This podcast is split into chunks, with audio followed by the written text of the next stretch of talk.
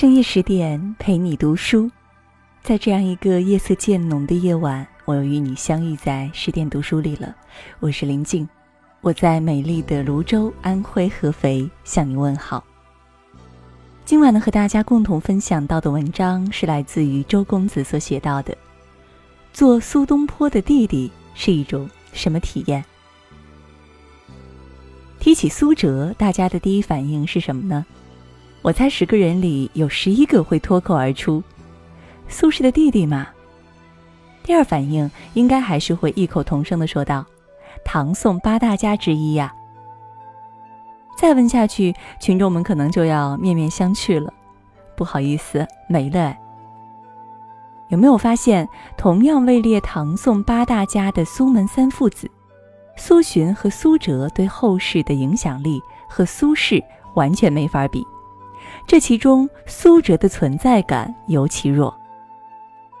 老爹苏洵还有个典故流传于世呢，什么苏老泉二十七始发愤读书籍，而且好歹也有一篇《六国论》入选语文教科书。苏辙呢，在普通群众的认知里，除了苏轼弟弟这个响亮的头衔之外，其他几乎一片空白。说是唐宋八大家之一。却缺少广为流传的代表作。和苏轼同时代的人，可能注定多多少少都要活在他的阴影里，而越是亲近的人，离阴影的中心也就越近。苏洵作为父亲，对这样的阴影当然是欣慰的。青出于蓝而胜于蓝，这是为人父母的骄傲。但作为弟弟的苏辙，感受可能就没那么单一了。要知道，兄弟姐妹之间往往是既团结友爱，又相互竞争的。那么，有这样一个不世出的奇才做哥哥，对苏辙来说，究竟是一种什么体验呢？咱们一起来探究一下。摆在眼前的第一个问题是：兄弟俩在后世的名气天差地别，难道苏辙的才华真的就比哥哥差那么多吗？其实不然。大家都知道，苏辙和哥哥苏轼是同榜进士，虽然当时表现没有哥哥抢眼，苏轼本来应该是第一，阴差阳错判了第二，但是架不住人家年纪小啊。苏轼当时二十二岁，苏辙只有十九岁，少了三年的学习时间也能和哥哥肩并肩，应该说苏辙的实力并不弱。除了都是考霸，日常创作中苏辙能位列八大家之一，也绝非浪得虚名。连苏轼都说：“子由知闻十胜仆，而世俗不知，乃以为不如。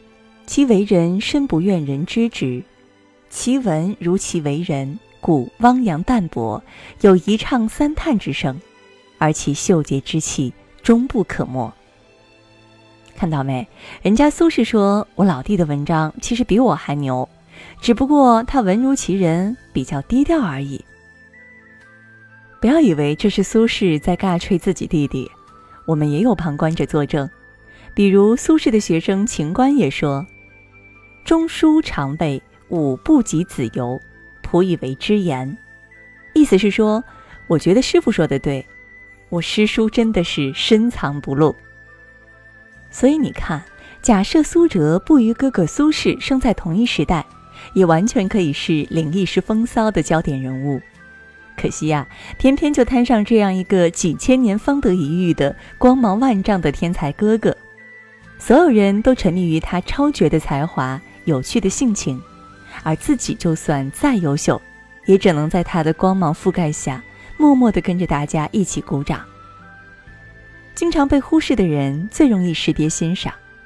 元老重臣张方平曾评价兄弟俩是：“皆天才，长者明敏有可爱，然少者谨重，成就或过之。”就因为这句话，苏辙一生将其引为忘年之音。是啊，每个人都渴望被看到、被重视，舞台的中央，谁都向往。可只要有哥哥在。自己注定永远只能做配角，说一丝一毫的失落都没有，那是假的。是的，做苏轼弟弟的第一层体验，是淡淡的失落。其实苏辙不止才华距哥哥仅一步之遥，还性情沉稳、老成持重，很多时候比性情外露、胸无城府的苏轼靠谱多了。在他们哥俩之间，说长兄如父那是不存在的。多数时间里，担起兄长职责的都是咱们不熟悉的苏辙。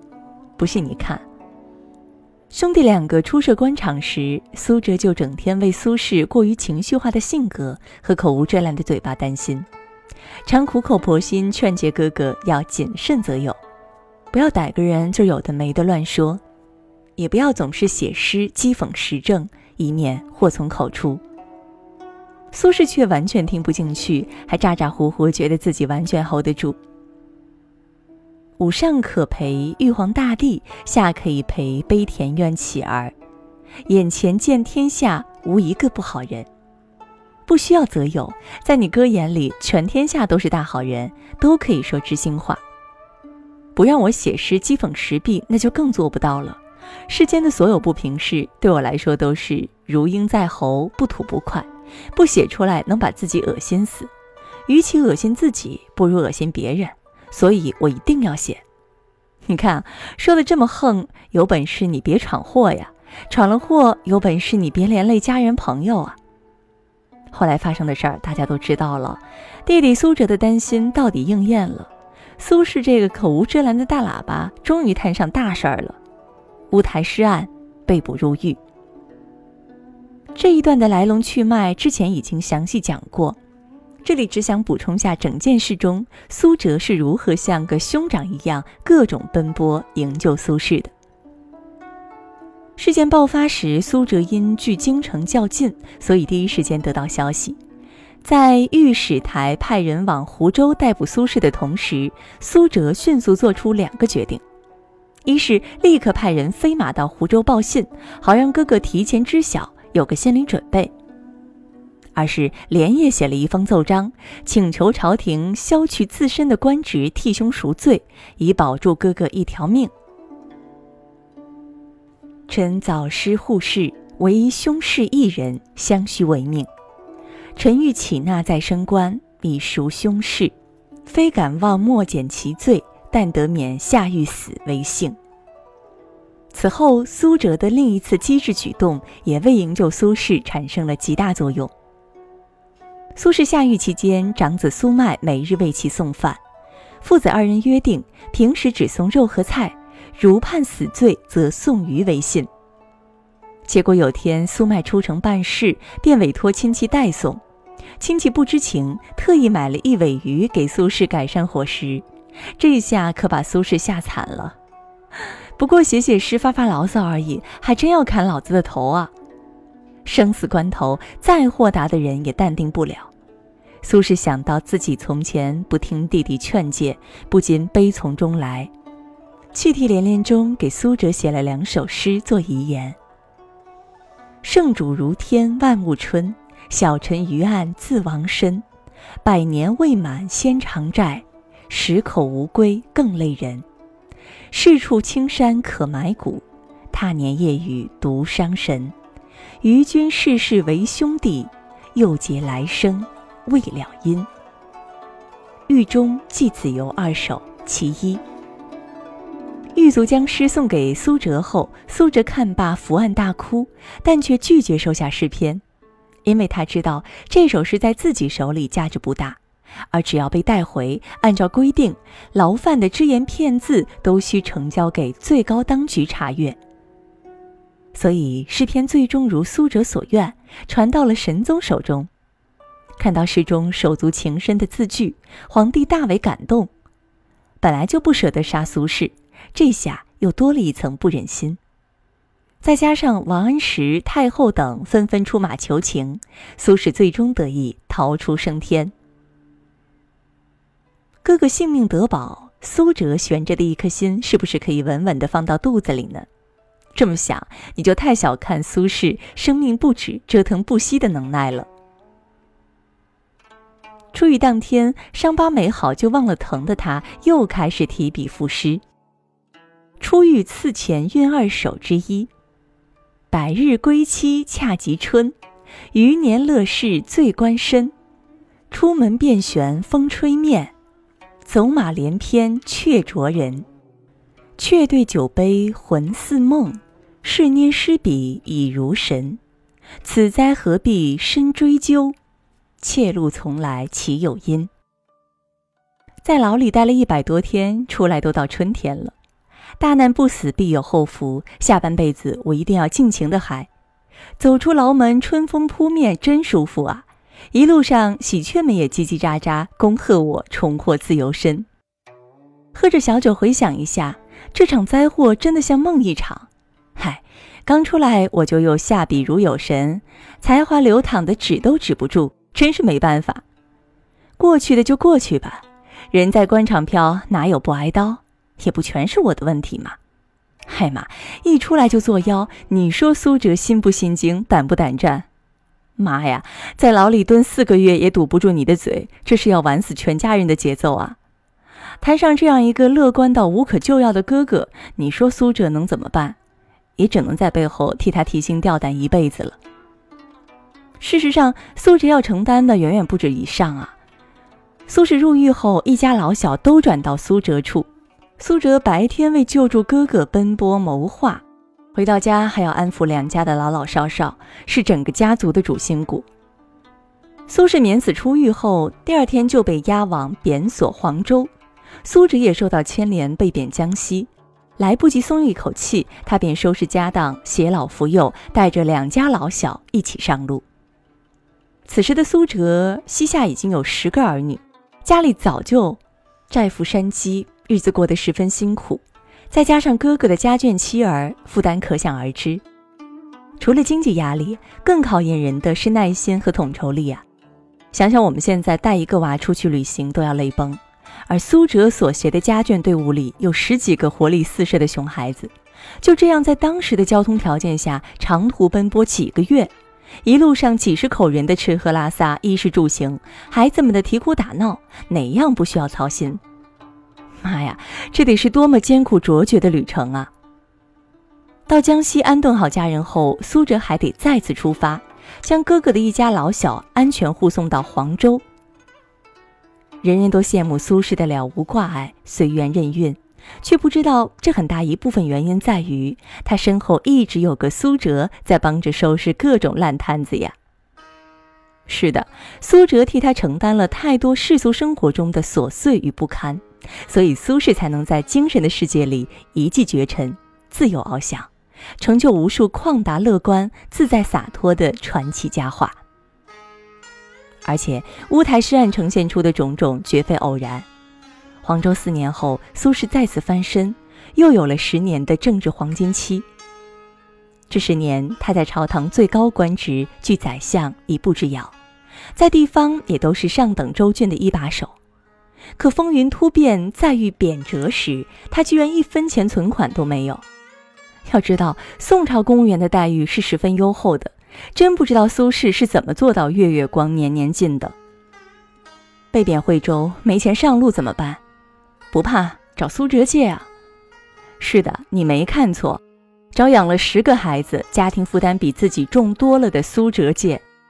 最终，苏辙倾其所能资助了哥哥一笔钱，苏轼这才得以安排一家老小到宜兴生活，免除了被贬南荒的后顾之忧。同样在朝为官，官阶相差无几，为什么负担更重的苏辙反而家有余财？我想，此时此刻，苏辙的内心独白一定是这样的：“亲哥啊，兄弟，我节衣缩食，抠抠缩缩攒点钱，为的就是关键时刻能拉你一把呀。”不过，苏辙可能也没想到，此后哥哥居然还将再次向自己伸出罪恶的双手。到哪儿都自来熟的苏轼，抵会不久后就开始张罗着为当地人民做好事儿了，修桥铺路，热心公益。为筹措资金，连自己以前朝服上的膝带都给捐了出去。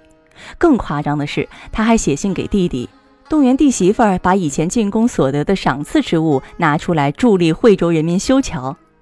哎妈，果然是亲兄弟，那是真叫一个不见外啊！每每读到此处，我总忍不住会乐。想必苏轼、苏辙这等人物娶的媳妇儿，也必定是境界不俗的。不然若是个庸常悍妇，还不得骂苏辙个三天三夜呀？你哥修啥桥啊？家里有矿啊？借钱不还也就算了，还蹬鼻子上眼，连老娘的私房钱都给惦记上了，还有没有天理呀？此时，如果你再问苏辙做苏轼弟弟的体验如何，他一定会苦大仇深的来一句：“嗨，春蚕到死丝方尽，蜡炬成灰泪始干，操不完的心呐。”相比对弟弟苏辙的不熟悉，一提起哥哥苏轼，大家都是两眼放光。这个人啊，好玩的很，遇事儿那叫一个想得开。比如贬黄州，他说。便为齐安民，何必归故丘？贬惠州又改口，日啖荔枝三百颗，不辞常作岭南人。到了海南又成了，我本海南民，寄生西蜀州。总而言之，就一句话，贬到哪儿就说自己是哪儿人，处处都是我的家，可以说十分嚣张了。但如果你认为他在任何时刻都这么拿得起放得下，那就大错特错了。比如啊，他每次和弟弟分离，画风完全不是这样的。不饮胡为醉物物，此心已逐归安发。归人犹自念庭为，兼我何以慰寂寞？登高回首颇龙阁，唯见乌帽出覆没。苦寒念尔衣裳薄，独骑瘦马踏残月。路人行歌居人乐。同仆怪我苦凄恻，一知人生要有别，但恐岁月去飘忽。寒灯相对寄愁夕，夜雨何时听萧瑟？君知此意不可忘，慎勿苦爱高官职。没喝酒，头却晕晕的，不是我喝醉了，而是我的心早已随着子由而去。这是我们兄弟两个第一次分别，弟弟送了我很远，可我仍旧依依不舍。子由不在身边，以后孤独寂寞冷时，还有谁来陪伴我呀？我爬上高坡，希望能再看一眼弟弟远去的背影，却只看到他的帽子随着坡路时隐时现。天寒地冻，他衣衫单薄，独自骑着瘦马，在寒风冷月中归去。嗨当哥的心里可真不是滋味呀。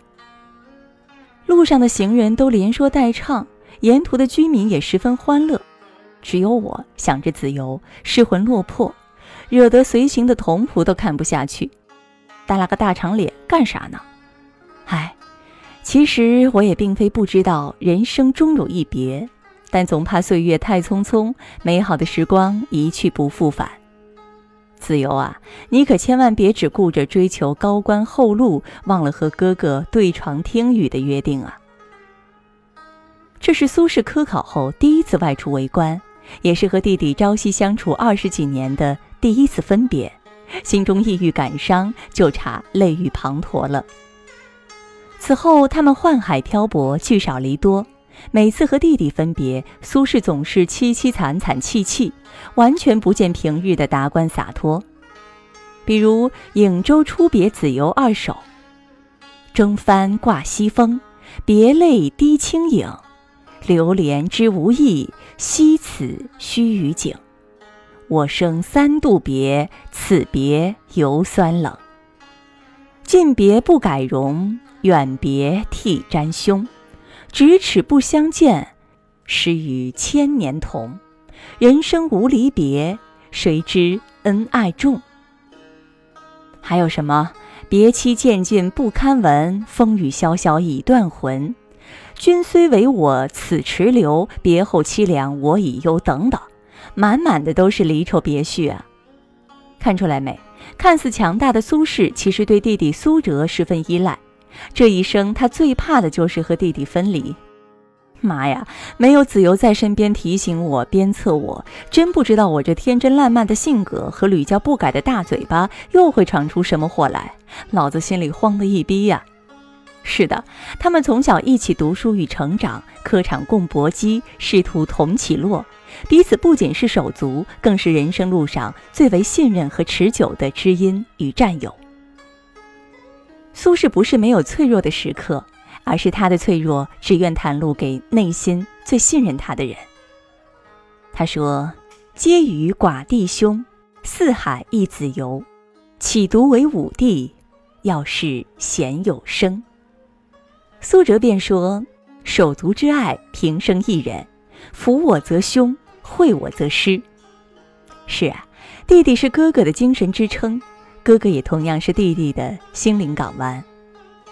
做苏轼的弟弟有失落，有无奈，但更多的是满满的幸福和骄傲。哼，全世界都爱我哥哥，我哥哥最爱我，耶！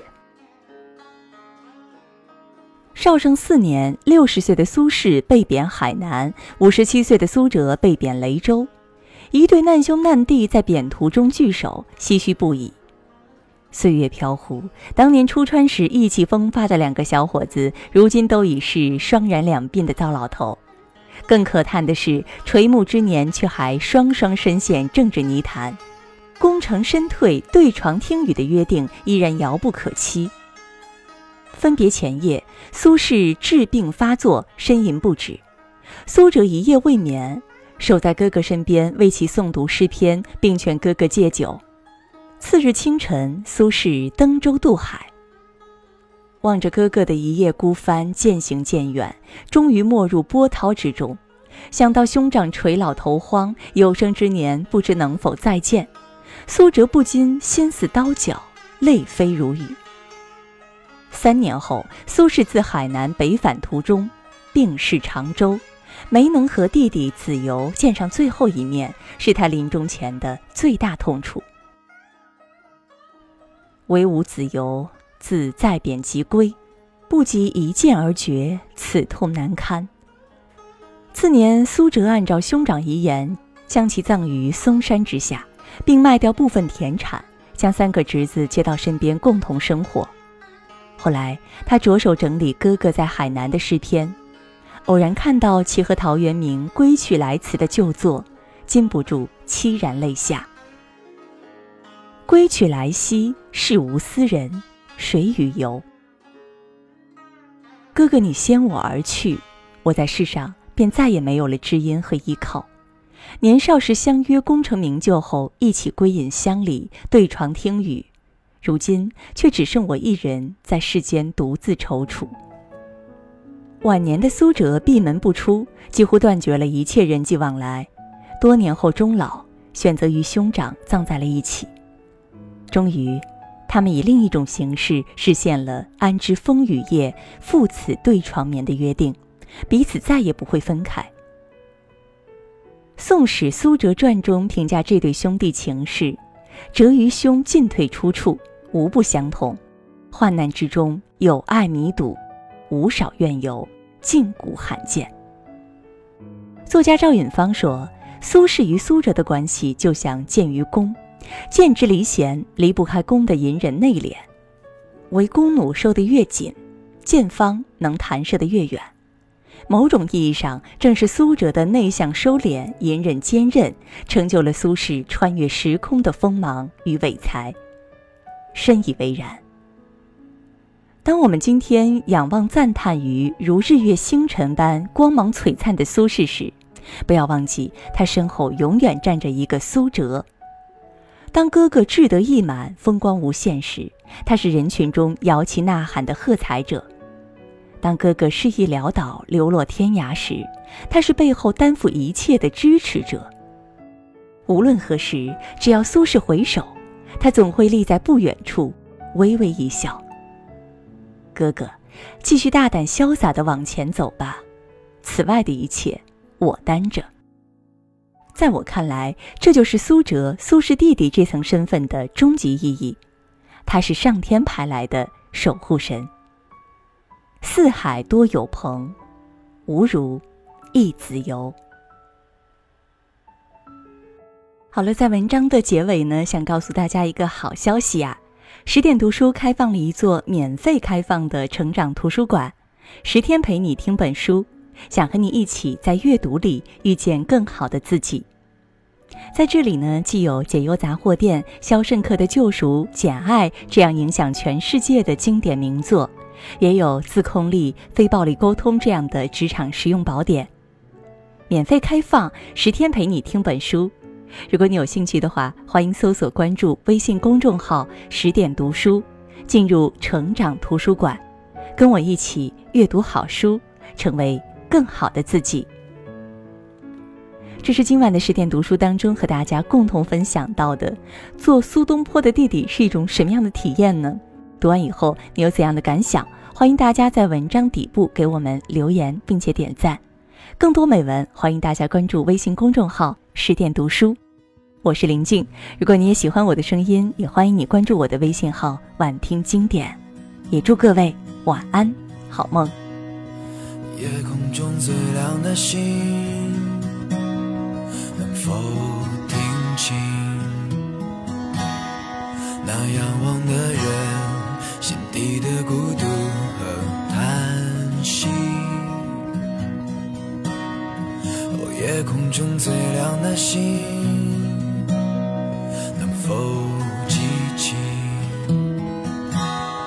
曾与我同行、消失在风里的身影？我祈祷拥有一颗透明的心灵和会流泪的眼睛，给我再去相信的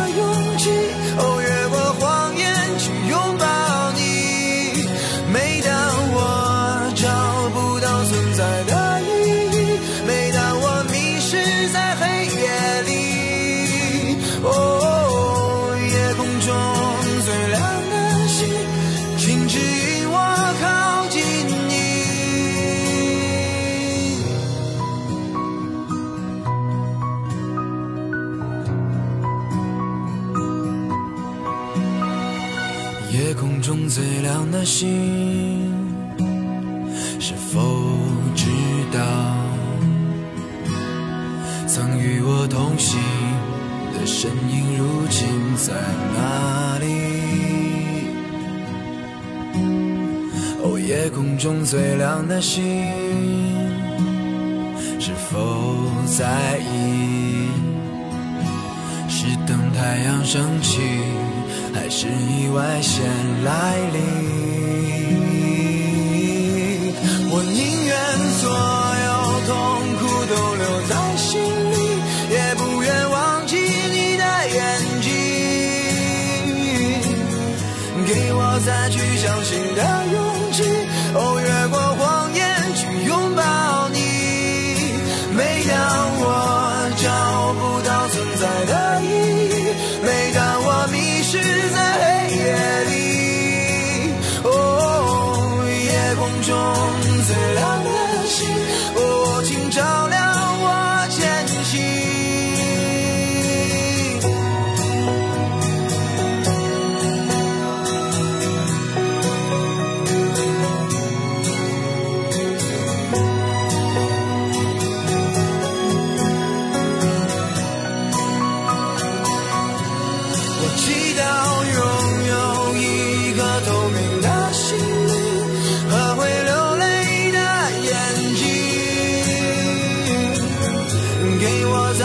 相信的